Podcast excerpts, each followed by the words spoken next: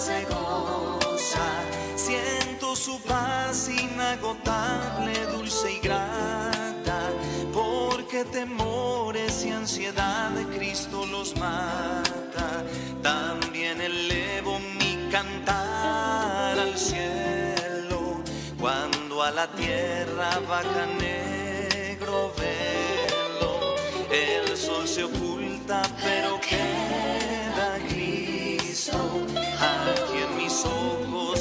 sueño han visto. ¿Quién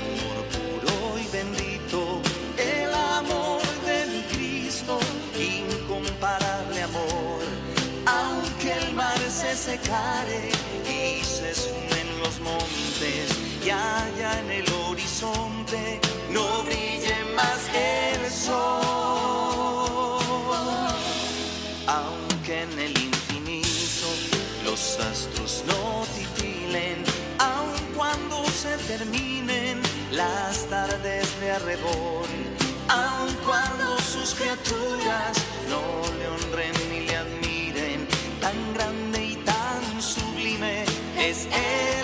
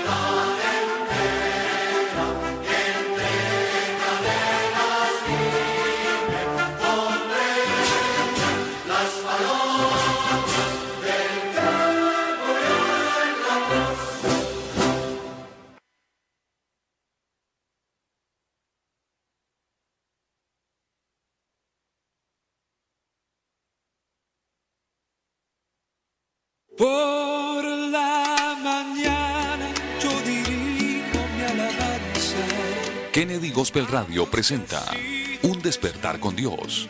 Inicia cada día con palabra, música y una reflexión bíblica. Un despertar con Dios. Dirige el pastor Carlos Hoyos. Bienvenidos. Él nos escucha pues nos ama tanto. Nos alivia de cualquier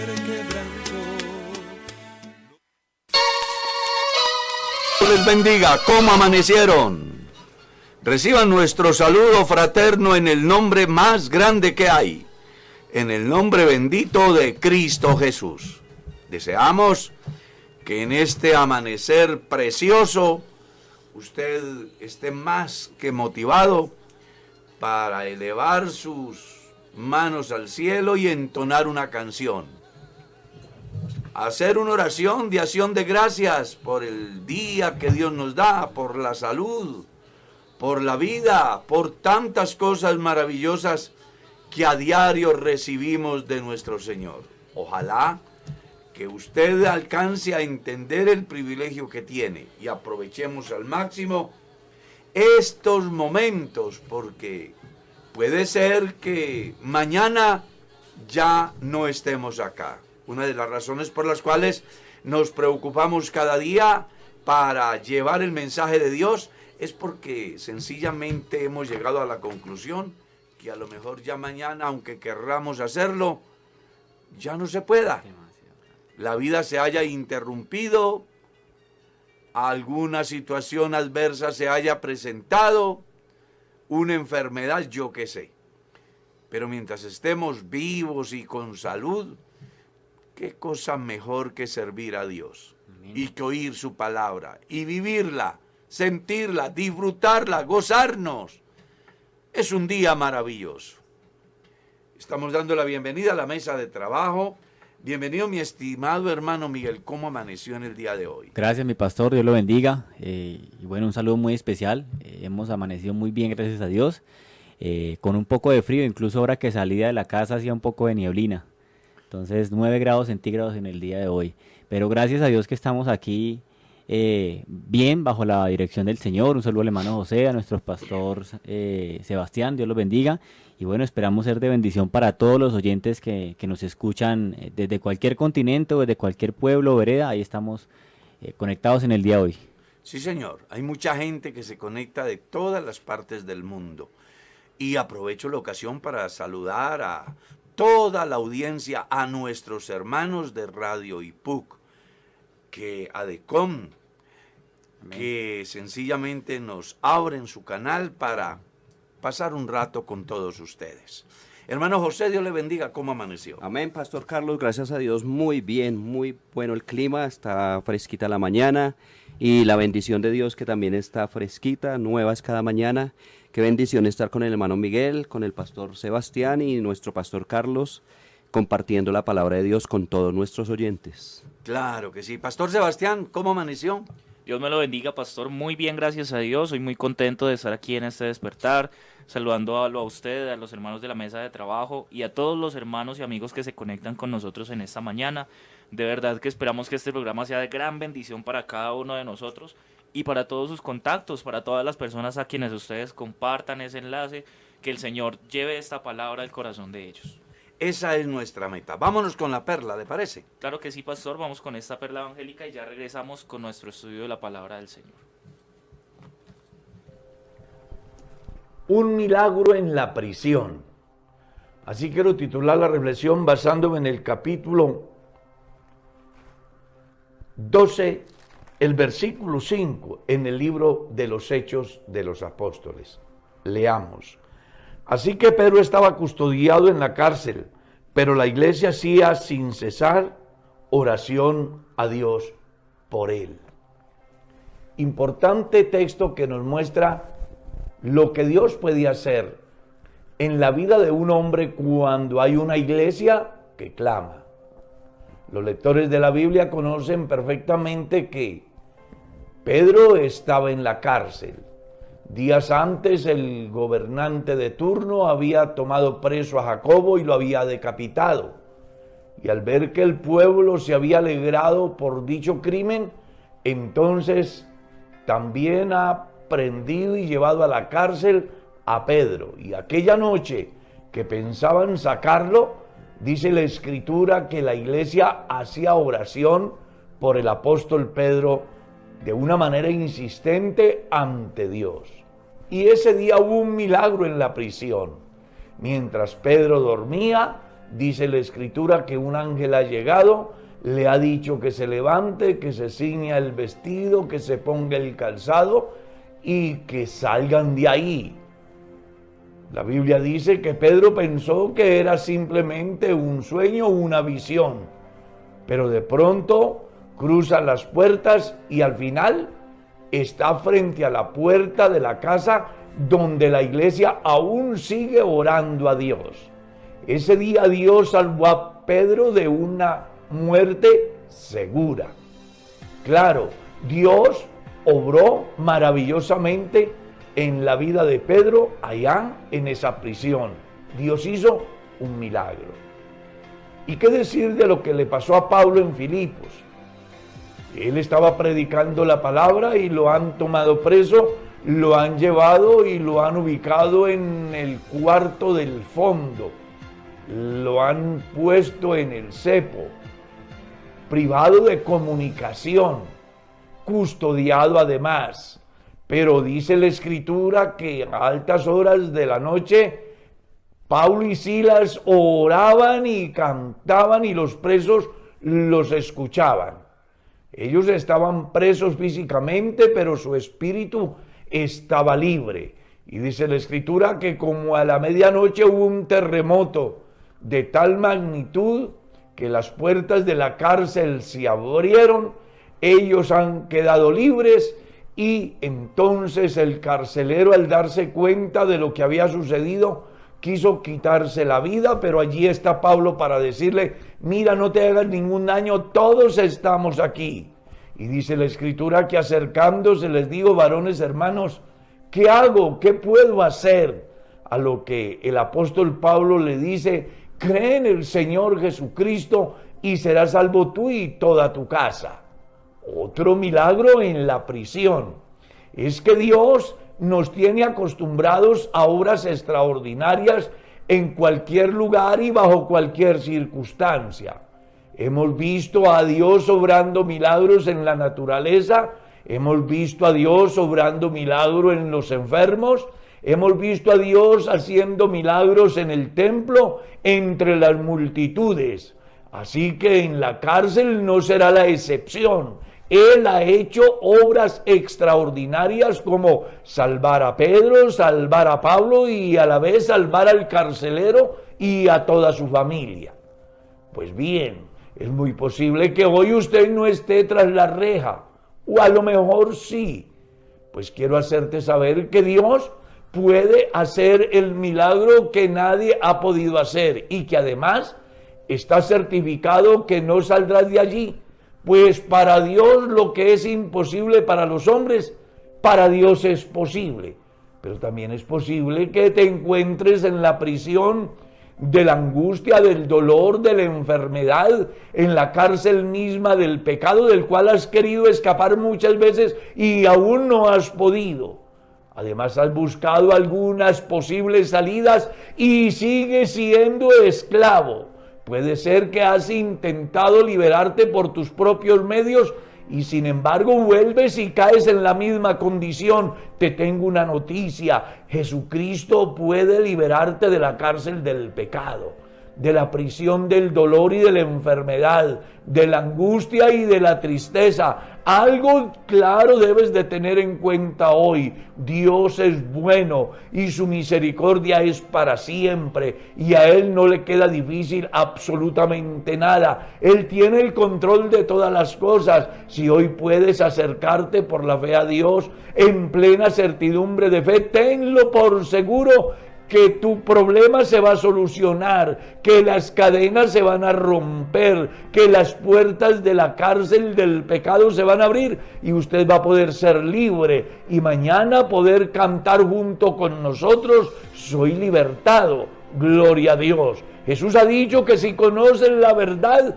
la verdad os hará libres y está a tu alcance, depende de ti. Solo necesitas permitir que Dios haga el milagro como sucedió en Filipo y como sucedió en la prisión donde estaba Pedro y como ha sucedido en la vida de cualquier cantidad de personas en el mundo que ayer estábamos encarcelados por el mal, pero el día que le abrimos el espacio para que Dios tomara el control de nuestra vida, el milagro se dio y hoy somos testigos de su poder. ¿Querrá usted ser un testigo de ese poder maravilloso que solamente Dios puede obrar?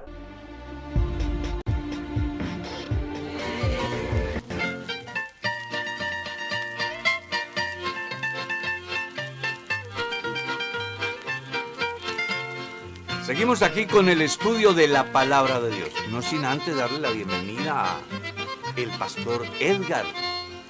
Le estaba cogiendo un poquito la tarde, pero al final llegó. Sí, señora. Bienvenido, pastor. Dios le bendiga. Amén, hermano Carlos. Dios lo bendiga a usted y a todos nuestros clientes. Aquí estamos eh, frente al cañón. Gracias a Dios por la oportunidad que nos da. Y aprovecho también para saludar al hermano Felipe.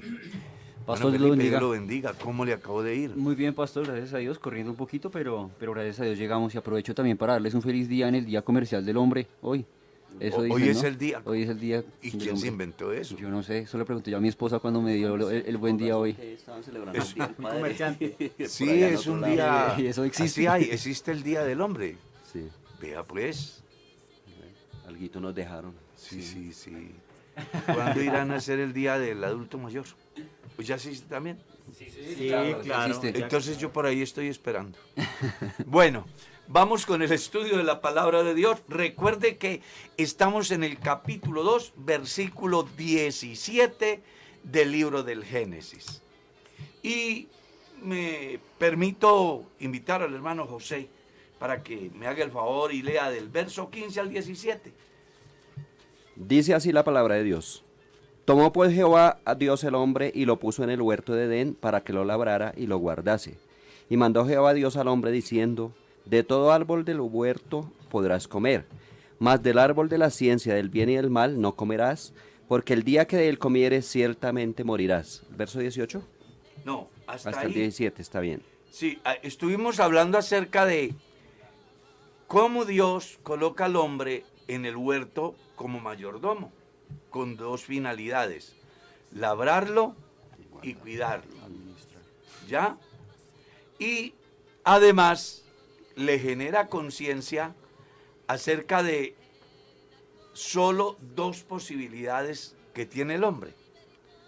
Una que es vivir y otra que es morir.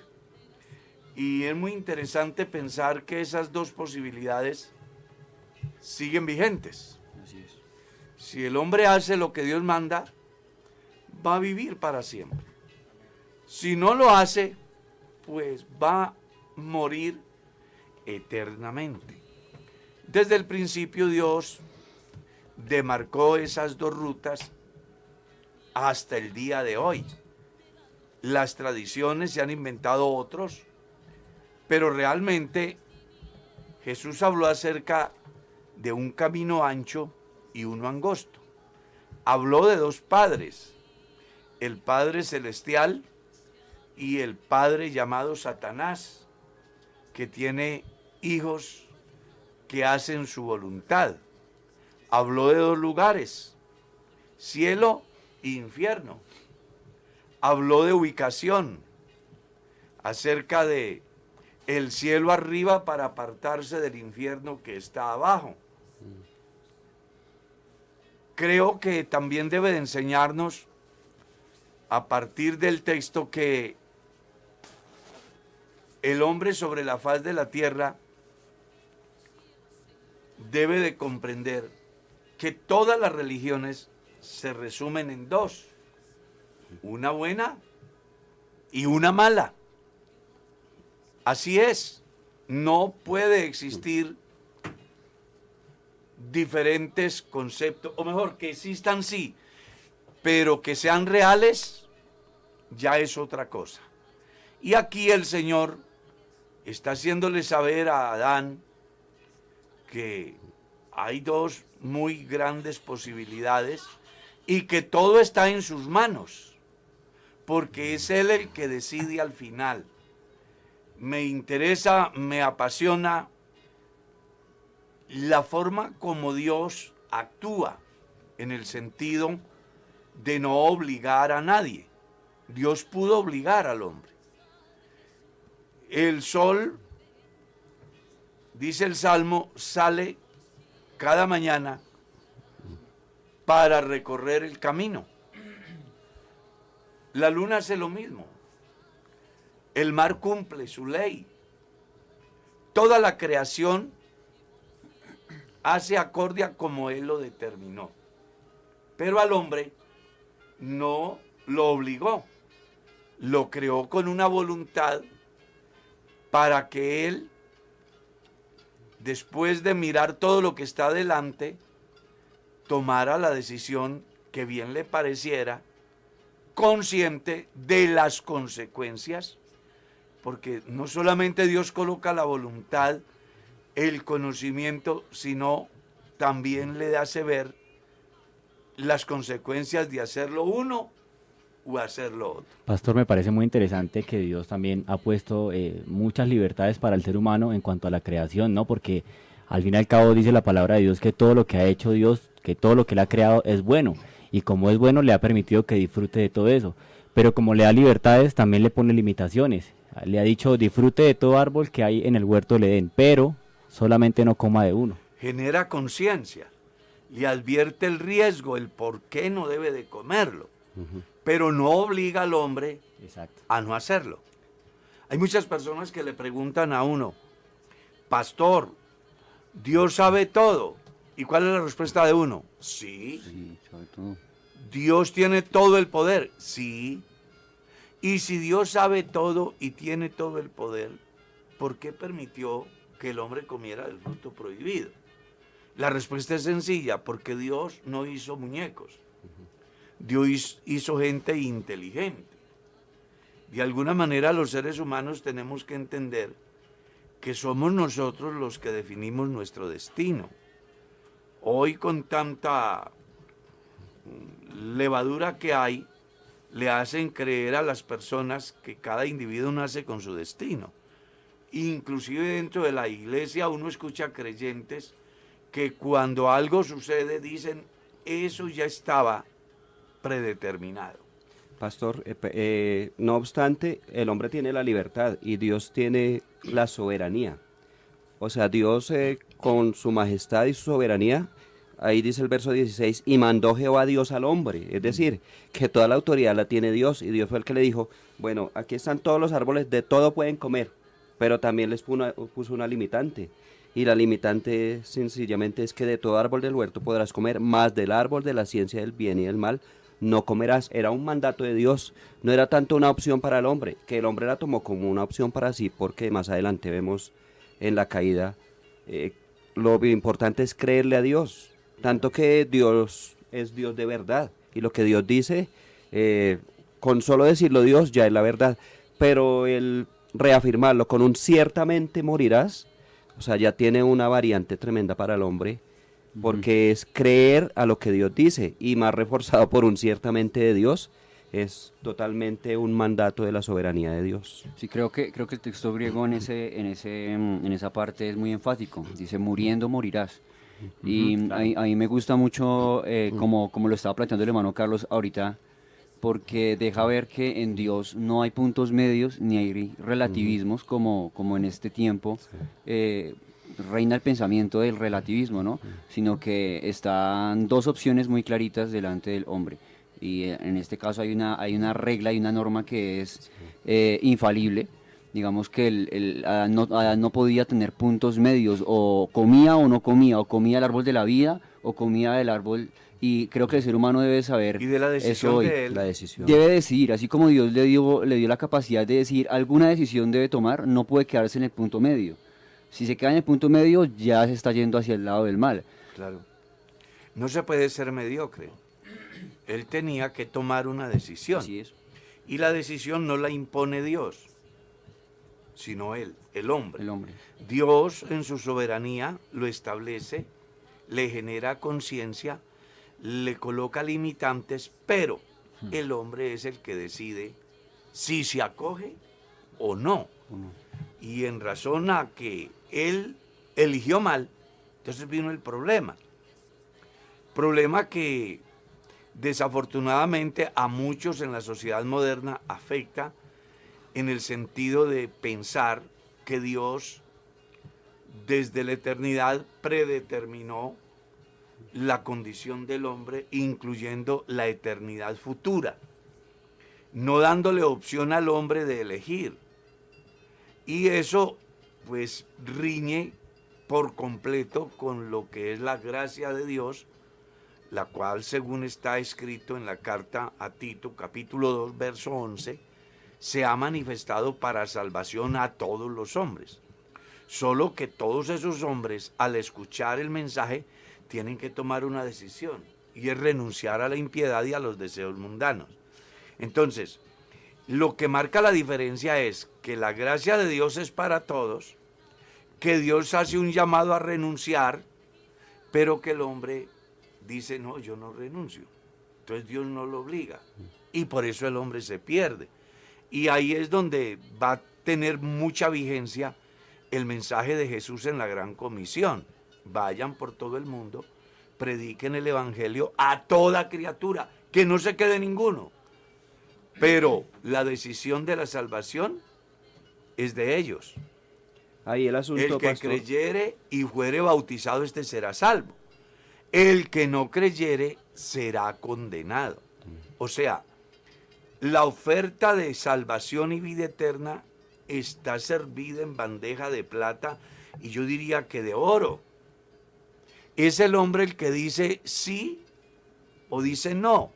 Si las personas se pierden hoy, no es por la predeterminación, como enseñan los señores de la escuela de la predestinación directa, sino que se pierden por una sola razón, que aunque tuvieron la oportunidad, amaron más las tinieblas que la luz, porque sus obras eran malas.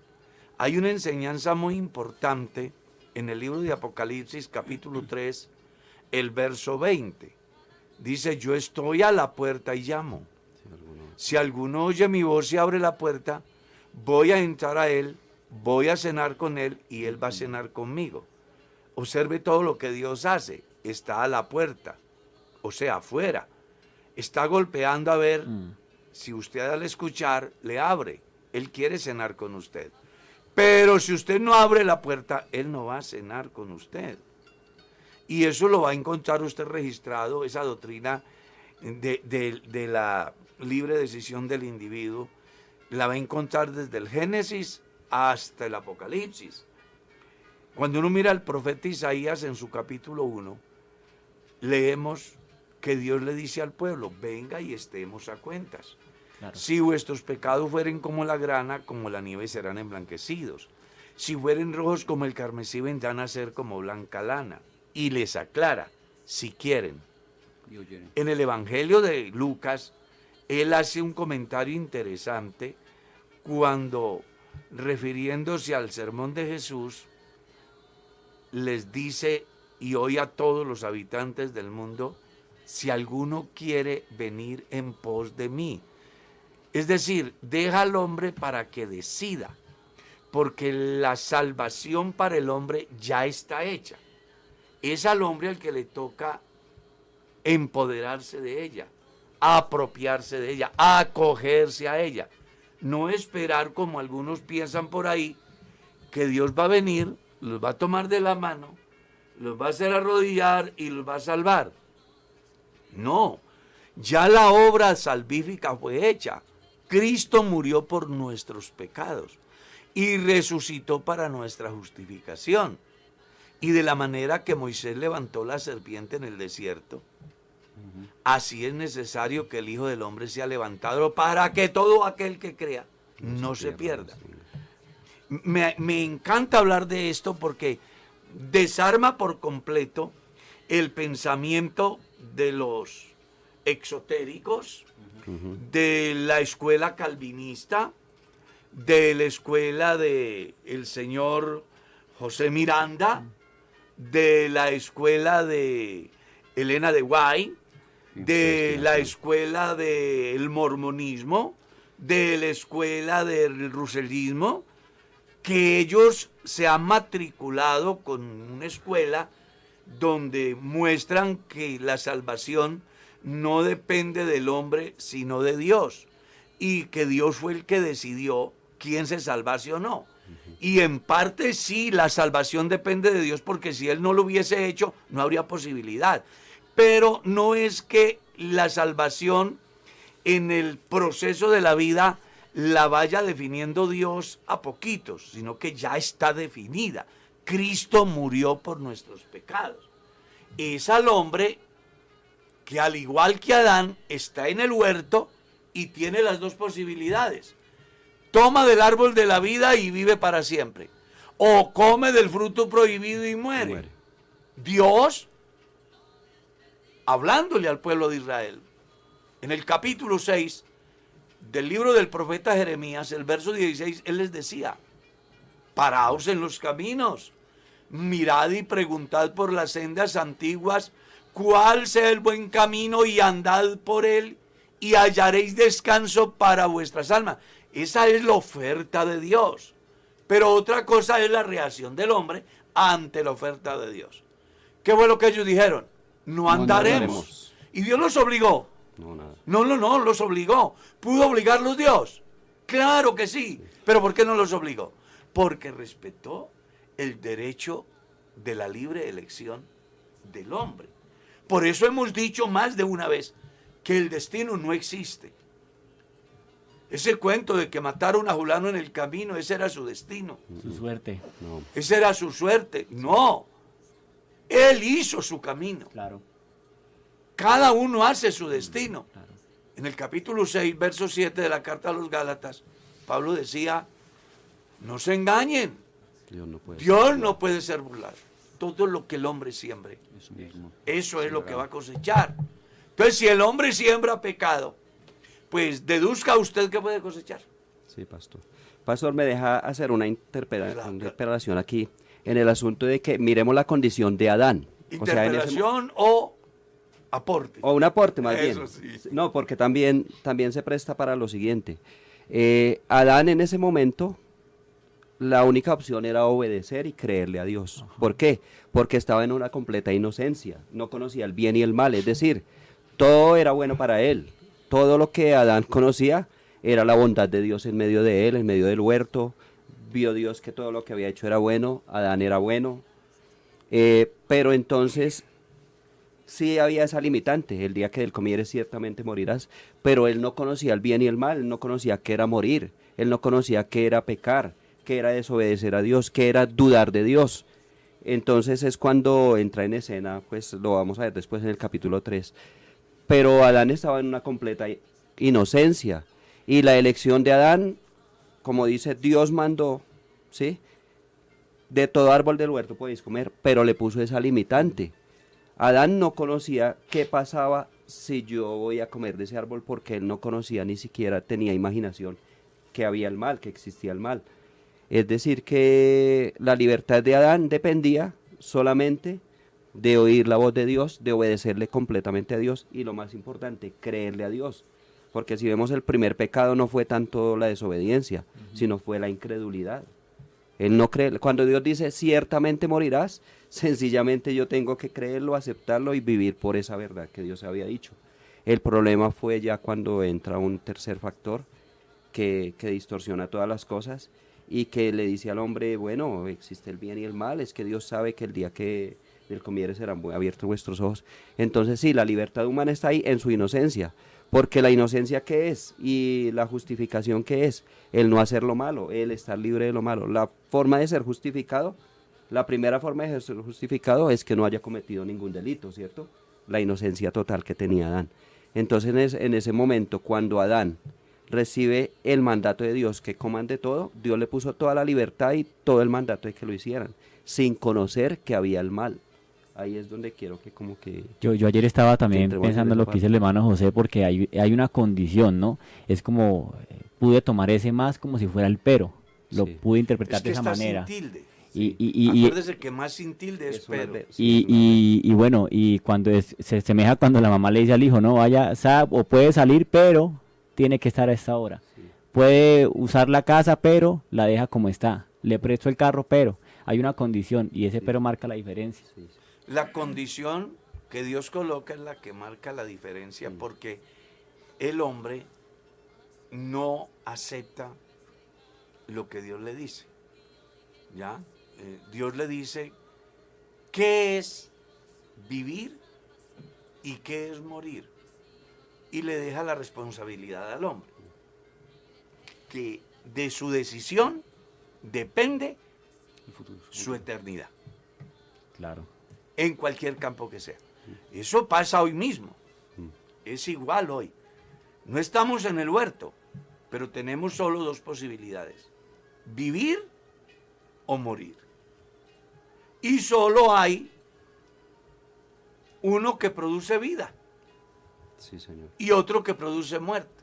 Jesús en el capítulo, en el Evangelio según San Juan dice que el diablo vino a qué?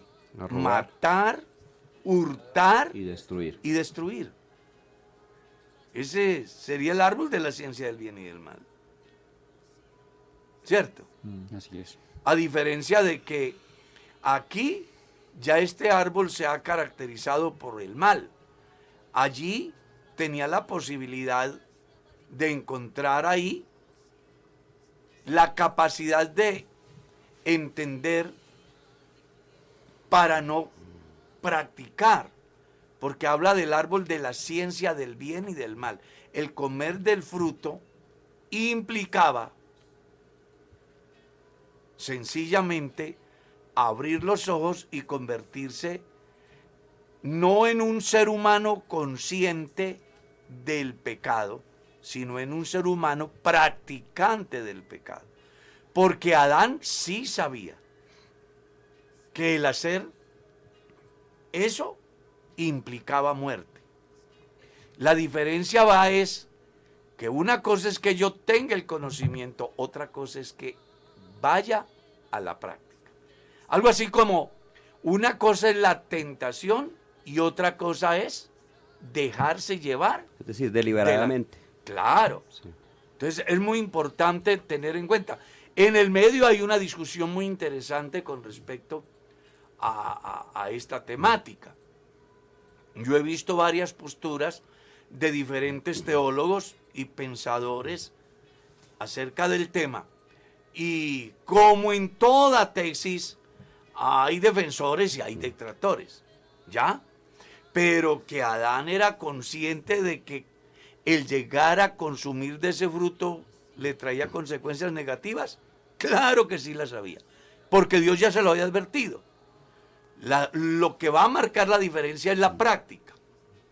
Una cosa es que yo sepa que este micrófono no se pueda tocar porque me pasa corriente. Otra cosa es que yo experimente la corriente A por saber, tocar claro, el micrófono. qué se siente. Sí, ahí es. Es ahí donde está el, el, el meollo del La asunto. aplicación, claro. Claro. Hay hoy, ilustración de eso, pastor. Perdón que lo interrumpa un poquito. Hay una ilustración buena de eso y es las señales de tránsito. Digamos un semáforo, ¿sí? El semáforo, hagamos de cuenta que es el árbol de la ciencia del bien y el mal. Claro. Está ahí puesto, ¿sí? Claro. Pero yo Una sé que en rojo, claro, en rojo es peligroso, ¿sí? Primero es una infracción porque el policía de tránsito me puede castigar o la cámara me puede tomar.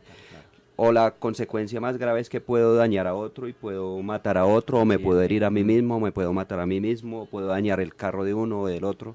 Entonces, el semáforo está puesto ahí, el árbol de la ciencia del bien estaba puesto. Pero la excusa del hombre no es que yo no sabía que en rojo no se podía pasar, no vale. no, no, no. ¿Qué dice la ley? El, el desconocimiento de la norma no lo Sí, exime no la lo exime. Eso es el árbol de la ciencia del bien, un semáforo o un pare en una esquina. Que le advierte el riesgo Sí, señor. y que el hombre ve de antemano el peligro. Pero que Dios no manipula el cerebro del hombre para que se estabilice allí, sino que dice, usted decide. Claro. Eso es lo bonito de Dios. Usted decide. Así que hoy también está delante de todos nosotros dos posibilidades. Llegamos a Jesús y tenemos vida eterna o rechazamos a Jesús Las consecuencias. y nos atenemos a las consecuencias. Sí, porque Él sigue mandando a todo hombre en todo lugar que se arrepienta. Ese sigue siendo el mandato del Señor y el llamado es, es a obedecer, ¿no? Me llama la atención cómo alguna- algunas personas, pastor, eh, usan como excusa para no venir al Señor que, que no saben si son elegidos. Entonces dicen, no, yo no sé si soy elegido, entonces yo cómo, cómo hago. Es gente que está afectada por la predestinación de una manera mal interpretada. Y es complicado porque la palabra del Señor es clara que, a que y, y nos dejan claro que aunque no venga Cristo, eh, que a no ser que venga Cristo no va a saber si está o no está. Y, y lo, y y lo mejor de todo es que cuando venga Cristo se va a encontrar con que fue predestinado desde antes de la fundación del mundo porque la puerta está abierta para todo aquel que crea. Es que ahí hay, una, hay algo muy importante que muchas veces las personas en su afán de justificar sus acciones o de declararse en sabios no alcanzan a medir la gracia de Dios. Resulta que muchos piensan en la salvación como algo que sencillamente yo no tengo que hacer nada, sino que Dios ya lo hizo todo. Y en la Biblia está clara la enseñanza de que Dios hace lo que el hombre no puede hacer. Y el hombre debe hacer lo que le toca hacer. ¿Ya? Entonces, yo les doy maná, pero ustedes tienen que ir a buscarlo. ¿Cierto? El ciego Bartimeo quiere ser limpio. Perdón, quiere recuperar la vista. Él tiene que venir a Jesús. La mujer que sufre el flujo de sangre quiere ser sana, pues tiene que buscar a Jesús. ¿No podía Jesús sanarla a la distancia? Claro que sí. ¿Ya? Jesús multiplica los panes, pero los discípulos tienen que dar de, de comer. Jesús resucita a Lázaro, pero los que estaban ahí tenían que desatarlo y dejarlo ir. Es decir, Dios hace lo que el hombre no puede hacer y le deja al hombre que haga lo que el hombre tiene que hacer. Entonces, las salvaciones de Jehová, eso no lo puede hacer nadie, pero yo tengo que hacer mi parte. ¿Cuál es? Renunciar a la impiedad. Deje limpio su camino, el hombre inicuo sus pensamientos y vuelva hacia Dios. Entonces, Dios hizo la salvación, es una realidad. Pero de ahí a yo ser salvo, hay algo que depende de mí. ¿Y qué es lo que depende de mí? Mi decisión. El aceptar esa obra o no. Entonces, cuando yo me acojo a la obra hecha por Jesucristo en el Calvario, yo soy salvo. Pero ¿cómo me pierdo? Cuando la rechazo. Cuando la rechazo. Es que Él está diciendo, si alguno me abre, yo entro y ceno con Él y Él va a cenar conmigo. Pero ¿qué pasa si usted no le abre? Pues Él no obliga a nadie. Él no obliga a nadie. Entonces es muy importante que en este asunto de el pensamiento de Joseph Smith que decía con relación a la elección, ellos dicen que no pudieron decidir su eternidad porque Dios decidió por ellos. Y dijo, este se salva y este se condena, este se salva y este se condena. Y entonces, ¿qué hacer con la gracia que se ha manifestado para salvación a todos? ¿Qué hacer con la voluntad de Dios que es que todos los hombres sean salvos? ¿Ya? ¿Qué hacer con la obra de Cristo que según dice Juan en su carta, es la propiciación por nuestros pecados, hablando de los pecados de los creyentes, y no solamente por los pecadores o pecados de los creyentes, sino por los de todo el mundo. Entonces, las personas tienen que establecer la diferencia en el proceso de la salvación de parte de Dios y de parte nuestra. Dios hace lo que yo no puedo hacer y me deja a mí que haga lo que yo puedo y debo hacer. ¿Ya? Por eso Él dice, pongo delante de vosotros la vida y la muerte, la bendición y la maldición. Hay dos caminos, uno ancho, uno angosto. Y el hombre está frente a ellos. Usted decide cuál camino. Pero el decidir usted sobre el camino no es igual a que Dios lo empujó a este o lo empujó a aquello, sino que le dejó a usted la capacidad de decidir. Y usted sabe que cuando va a comprar un artículo, nadie lo obliga. Hay veces que uno va a determinado centro comercial y hay gente tan atenta que le quieren, perdonen el término vulgar, meter por, los ojos el producto, pero a mí no me satisface. Entonces yo no, no, pero es que venga, mire, no, no, no, definitivamente no. Y aunque haya ido a buscar el producto, no dice no. Y definitivamente no lo lleva. Pero hay veces que usted ve el producto y de una vez dice que sí. ¿Y quién lo hace desistir? ¿Cuántas veces hemos comprado cosas que inclusive la esposa no está de acuerdo? Mijo, no lo haga. Vea, no, pero uno dice, no, claro, es que uno hace uso de qué? De su libre albedrío, de su voluntad. La bendición y la maldición está delante y el hombre es el que decide. Claro. Si se acoge o no se acoge. Por eso es importante que dejemos de culpar a Dios por nuestras desgracias. Sí, claro. Que es lo que hacen muchos. No, Dios no tiene la culpa de nada de lo malo que sucede aquí. El único culpable de todo lo malo es el hombre. Porque teniendo la posibilidad de hacer lo bueno, No lo hace. no lo hace. Y además, teniendo el camino libre para hacer lo bueno. Y la asesoría divina, el respaldo divino, la hoja de ruta que es la escritura. Y el hombre no lo hace. Hombre, si se pierde es porque quiere. Pues ¿cómo será? Uno mira el libro de, de Ezequiel. Y Dios le dice a Ezequiel, vea, yo te he puesto por atalaya sobre esta casa rebelde. Ellos son rebeldes. Pero usted tiene una misión, es generar conciencia. La decisión es de ellos. Lo que no puede pasar es que usted no haga lo que tiene que hacer. Claro. Porque si usted hace lo que tiene que hacer y ellos escuchan y se salvan, maravilloso. Pero si usted hace lo que tiene que hacer y ellos no ponen por obra, ellos morirán por su pecado, pero usted habrá salvado su responsabilidad. Pero si usted no hace lo que tiene que hacer y ellos se pierden, yo se lo voy a demandar de su mano. Es una enseñanza clara. Entonces aquí el mensaje de Dios es amplio. El que cree en mí tiene vida eterna. ¿No queréis venir a mí para que tengáis vida? Vengan a mí los que están trabajados y cansados. Porque si están perdidos, yo soy el camino. Si están engañados, yo soy la verdad. Si están en tinieblas, yo soy la luz. Si están en muerte, yo soy la vida. Si tienen sed, yo soy el agua. Todo lo tienen en Cristo. Pero una cosa es la oferta que Dios nos hace. Y otra, otra cosa es la decisión aceptarla. que yo tomo frente a la oferta divina. Pastor, hay, hay, un ejemplo muy, muy bonito y muy claro en cuanto a lo que usted dice, porque recordemos la escena cuando está Jesús y estaban los dos malhechores al lado, ¿no? Uno a la derecha y el otro a la izquierda. Y, y bueno, uno de ellos empieza a injurarle, decirle, bueno, si tú eres eh, Dios, el verdadero Dios, ¿por qué no te salvas? Y el otro le dice solamente, Señor, solamente te pido que te acuerdes de mí en el reino.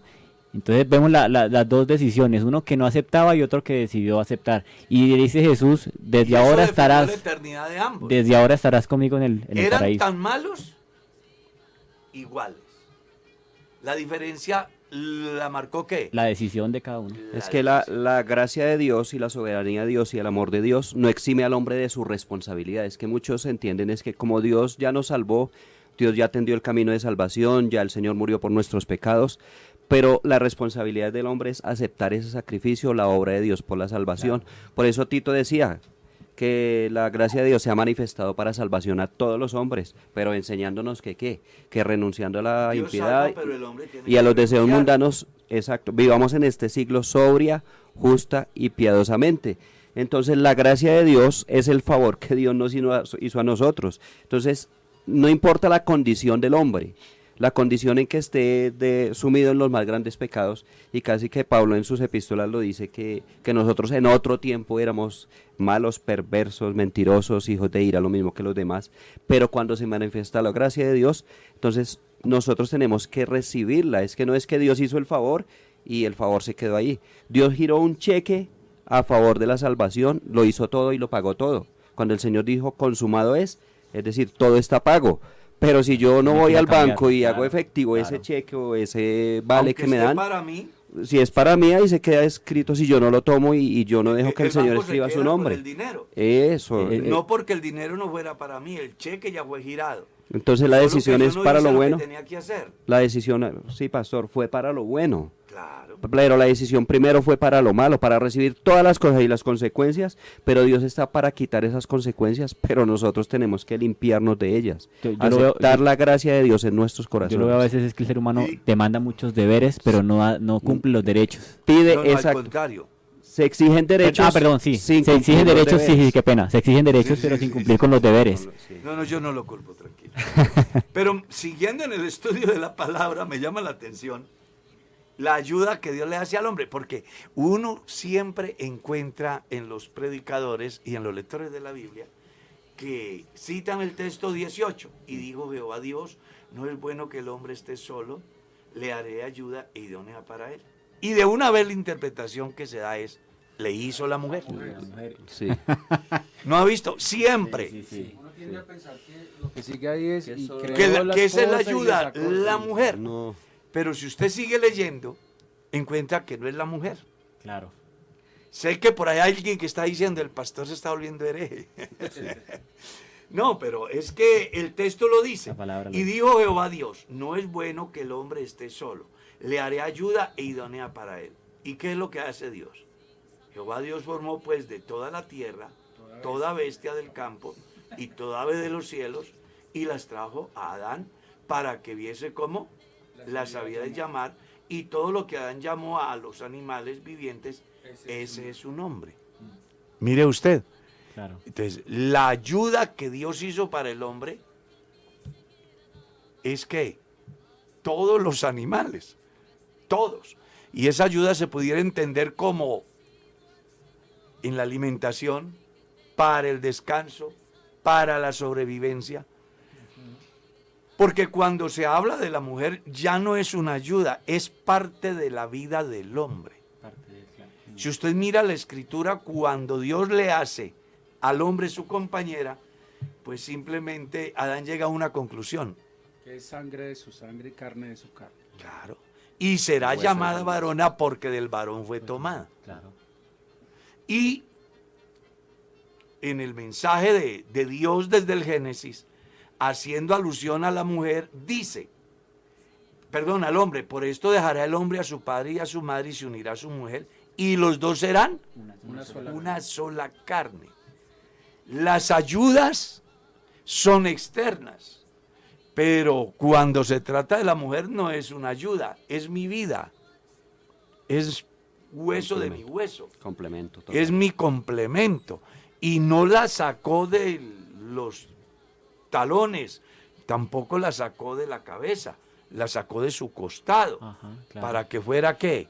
Al Su lado, compañera con igualdad de derechos y en igualdad de condiciones, cumpliendo cada uno el rol para el cual fue creado, sin decir con ello que era más importante el rol del uno que del otro, porque al final en ellos estaba la posibilidad dada por Dios de reproducirse, llenar la tierra y sojuzgarla.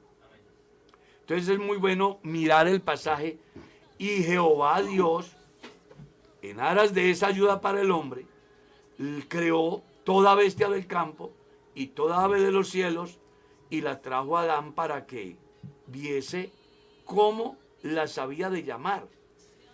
Oye, me llama la atención el texto porque hasta le respetó al hombre el derecho de llamar a los animales por su nombre. Hermano Carlos, y ahí hay algo muy bonito y es que eh, el Señor se toma el trabajo de darle el nombre a Adán, pero a los animales, animales le da no, la potestad a Adán de Mm. que los llame a ellos. Y, y vale la pena entender un poquitico acerca de lo que significa el nombre para, para las personas y lo que significaba en ese entonces la identidad que le daba el nombre a, a las personas y a las cosas. De alguna manera quería decir que, que, que esa persona poseía lo que nombraba. Y Dios está haciendo la, la, aclaración de que para Él es muy importante el ser humano y por eso Él mismo se toma el trabajo de darle el nombre y ponerle el nombre que Él quiere para ellos y le da la potestad al ser humano. Le dice, ahora si usted como los va a administrar, llámelo como usted cree que está bien y, y de alguna manera se los está entregando como ya lo había hecho antes. Y me parece muy bonito que Dios se toma como ese, ese tiempo de darle a, al hombre el nombre y de, y de, formarlo y de crearlo. Es, es algo muy bonito que eh, nosotros tenemos que tener en Esa cuenta. condición de racionalidad. Eh, la definición de racionalidad es entender, comprender, ¿no? De, de, que el hombre tenga la autoridad o la capacidad de poder clasificar cada animal según su especie. Me parece que todo. es maravilloso cómo Dios, siendo Dios, siendo soberano, Él pudo, por la palabra, ya dicho. de una vez decir, venga, esto se llama así y aquello se llama Claro. así como dijo y llamó Dios a lo seco tierra, Tierra.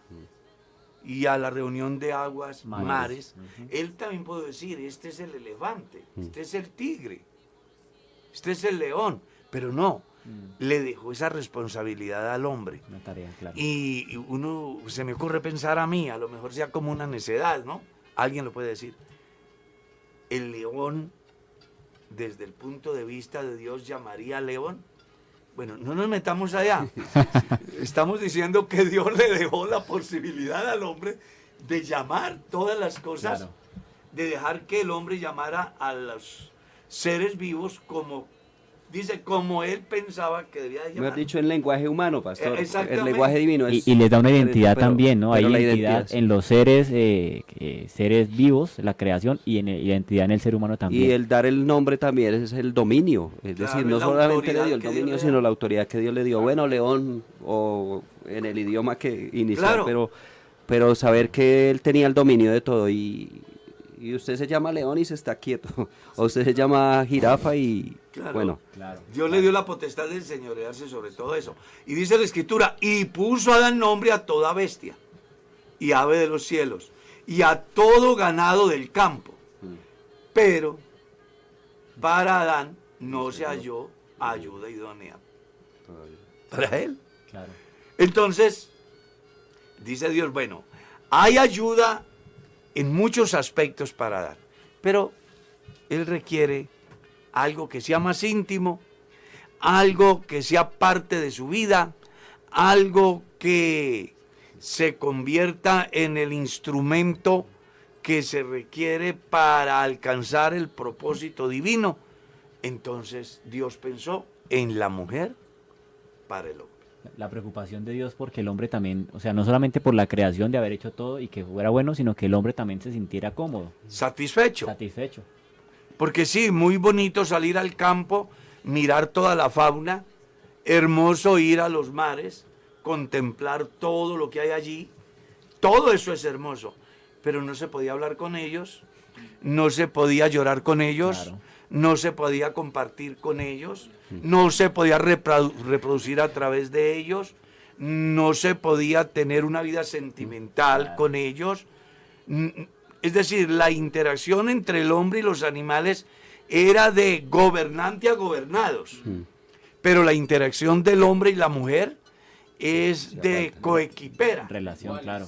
¿Ah? De iguales. de iguales. Es una relación muy diferente. Por eso cuando a los hombres se les ha ocurrido tratar a la mujer como tratan a los animales, pues el problema se complica porque está hablando con alguien que es igual. con carne de su carne. Y, y- y que nos deja ver también acá que el hombre es un ser social, que necesita de alguien para... Es que Claro. imagínese a, a Adán mirando el oso con la osa, Sí. eh, eh, cada animal con su pareja. Eso no, y eso, Sí, eso pasó, claro. y, y él diría, oiga, ¿Y yo con quién hablo? Falta Sí. algo aquí. Sí, claro. sí, Aquí sí. hace y más que, algo. que, que él no tenía, no había comunicación directa con los animales, los animales sí se Se sujetaban a él, pero no tenían una pero no había comunicación una directa. interrelación. Sí, claro. porque son dos especies diferentes. Mm. Dios entonces va a ser la mujer y no la va a hacer de otro lugar diferente, sino del hombre, para que el hombre llegue a la conclusión de que es carne de su carne y hueso de su hueso, y en consecuencia la valore. Por eso Jesús, oh, perdón, Pablo escribiendo en la carta a los Efesios, capítulo 5 dice, el que ama a su mujer, a sí mismo se ama, porque nadie aborreció jamás a su propio cuerpo o su propia carne, sino que la cuida y la sustenta. Cuando tenemos apetito, buscamos la manera de saciarlo. Cuando tenemos sed, buscamos la manera de saciarlo. Bueno, eso debería de darse en relación al comportamiento del hombre con su mujer. Buscar de que ella esté satisfecha en todas sus necesidades. Como ella debe buscar que él esté satisfecho en todas sus necesidades. Yo siempre he dicho que cuando un hombre toma la decisión de casarse, él tiene que saber que se muere. Y ella tiene que saber que se muere para que ya no haga él lo que él quiere y ella no haga lo que ella quiere, sino que se pongan de acuerdo y juntos hagan lo que a los dos los beneficia, los edifica. Pastor, una cosa que me llama a mí la atención muchísimo es cómo el Señor hace las cosas o cómo muestra el pasaje, la forma en la que el Señor hace las cosas ordenadas. No las hace eh, todas al mismo tiempo, sino que todas su debido Es un tiempo. proceso. Es un proceso. Porque Dios hubiera podido haber hecho al mismo tiempo a Adán y, haberle, y, y haber hecho a Eva. Pero se deja a- el espacio en- eh, a que se vea la necesidad de Adán de la ayuda idónea y de la compañía para él. ¿sí? Por eso el hombre es necesario que, y, y en el Génesis que no se Crear sabe- la necesidad Claro, en Adán de la compañía, claro. porque ya él le ha creado ayuda, Mm. bestias y aves, pero le hace sentir a Adán la necesidad. La necesidad. Y en razón a esa necesidad es que entonces Dios le crea al hombre su mujer y con una finalidad, que el hombre se dé cuenta que sin la mujer no puede vivir. A diferencia de la tesis del feminismo, ¿no? Que están en condiciones, según ellas, Sí, de vivir sin el hombre. ¿ah? Sí, claro. Pastor Y poniendo un entonces ahí hay un conflicto muy serio Claro. Porque es la obra de Dios perfecta, donde el hombre no puede sin la mujer Y la mujer. y la mujer sin el hombre, Claro. sino que a ambos los hizo Dios y les dio una normatividad la cual debían de cumplir en varios aspectos como en el gobierno, en la reproducción, en la preservación, pero también en el cuidarse el uno al otro, que ahí es donde va a aparecer la verdadera apoyo, ayuda para el hombre, porque las otras ayudas eran externas, pero esta ayuda, aunque es externa, es parte de su vida, claro. y el hombre está llamado a qué? A cuidarla. No sé cómo se habrán sentido los que son casados cuando su mujer se va una semana y él queda solo en casa. Vacío. Pues eh, yo les hago saber que a mí se me queme el agua. No, hacía, hacía falta ese toque Hace feme- femenino en la creación porque hasta el orden, claro. El hombre Pero es un que poco más tosco. Pero qué sorpresa para Adán, porque es que... Se acostó solo lo y amaneció casado. Sí, y, y, eh, además, que, además que Dios lo anestesió para esa cirugía. Esa fue la primera Dice que cirugía que cayó, se hace, cayó claro. en un sueño profundo. Eh, Dice, Jehová hizo caer a Adán en un sueño profundo. Es decir, que él no se dio cuenta cuando le hicieron la cirugía porque Nada. tenía su anestesia, ¿sí? Hoy, los médicos tienen el primer cirujano. Sí, ahí está la muestra de la primera cirugía que se hizo. Pero jocosamente algunos dicen, uy, a Adán lo durmieron para darle su, su mujer, pero gracias a Dios fue una bendición. Que, No, pues, que cuando se despertó, uy, esa sorpresa que Dios me tenía. Imagínese Eso es, eso es bonito porque aunque, aunque Adán jamás lo pidió, lo necesitaba y Dios era consciente de su necesidad y ya tenía provisto eso. Les hago saber que el tiempo se fue. Ahí está el primer piropo también. Sí, sí. Acá, Claro. acá hay mucha tela para cortar, Uy, pero el sí, tiempo no, Yo es... tenía unas palabritas Mañana para las seguimos mujeres, aquí. pero... Mañana seguimos aquí con este importante análisis del Génesis que espero que nos enriquezca, que nos ayude a entender muchas cosas. Vamos a orar. Padre nuestro, te damos Señor, te gracias damos gracias. por todas tus misericordias y a la vez interceder por tantas personas que no sabemos sus nombres, ni dónde están, ni qué están pasando, pero que tú lo sabes todo, lo conoces todo y sabes perfectamente la solución para cada una de las necesidades. Te ruego que trates de una manera especial con aquellos que están enfermos para que conforme a las riquezas de tu gracia puedan sentir la sanidad. Que obres a favor de los afligidos, de las personas que han perdido un ser querido, consuélalos Dios. Que bendigas a tu pueblo conforme a las riquezas de tu gracia, a cada persona que puede escuchar el mensaje cada día. Guárdanos en esta hora, Dios, y permítenos tener un día lleno de paz y de esperanza. En el nombre bendito de Jesús oramos. Amén. Nos vamos, el tiempo se nos fue, hermano José. Gracias por estar aquí.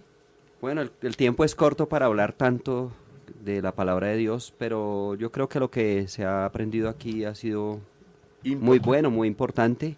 Y es así que nos preocupemos cada día por abrir la palabra de Dios para mirar qué tiene Dios para nosotros y eso es lo que intentamos hacer en estas mañanas. Mi estimado hermano Miguel. Bueno, Dios les bendiga de mi parte a todos, a toda la audiencia, a los hermanos que están conmigo aquí en la mesa de trabajo, que tengamos un excelente día bajo la dirección del Señor. Un abrazo para todos. Mi estimado Felipe. Claro que sí, pastor. Un gusto haber estado aquí, haber disfrutado de, de la palabra del Señor y de las enseñanzas y los aportes de, lo- de los hermanos de la mesa de trabajo y deseamos que el Señor siga bendiciendo en este término de semana a todos nuestros oyentes. Pastor Sebastián. Mi pastor, el Señor Jesús lo bendiga a usted, a toda la amada audiencia, a la mesa de trabajo, que el Señor Jesucristo les dé un día lleno de su misericordia. Mi estimado Pastor Edgar. Hermano Calitos y a todos nuestros oyentes, que hoy sea un día lleno de misericordias y gracias a Dios por todas las cosas que nos permitió aprender hoy. Recordar que hoy tenemos programa de familias en la iglesia, estamos en la Semana de la Familia. Sí, señor, vamos a tener una mesa redonda, como estaban diciendo por ahí, con panelistas de lujo. El tema es el feminismo versus recuperando mi sacerdocio. Ahí tiene. Esa es la temática de hoy. En una sociedad que dice que evoluciona para bien, a la luz de la Biblia se puede encontrar es un retroceso. Pero para que usted tenga una mejor información, no pierda la oportunidad de asistir hoy al culto a las 7 de la noche.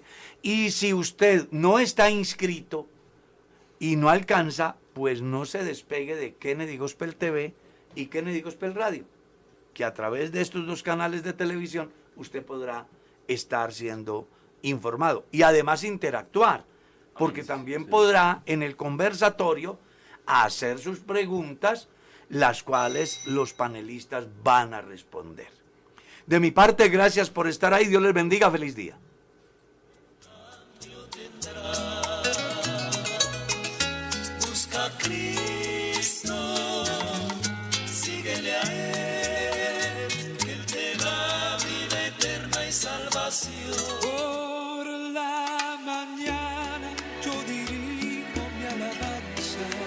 Kennedy Gospel Radio presentó Un despertar con Dios.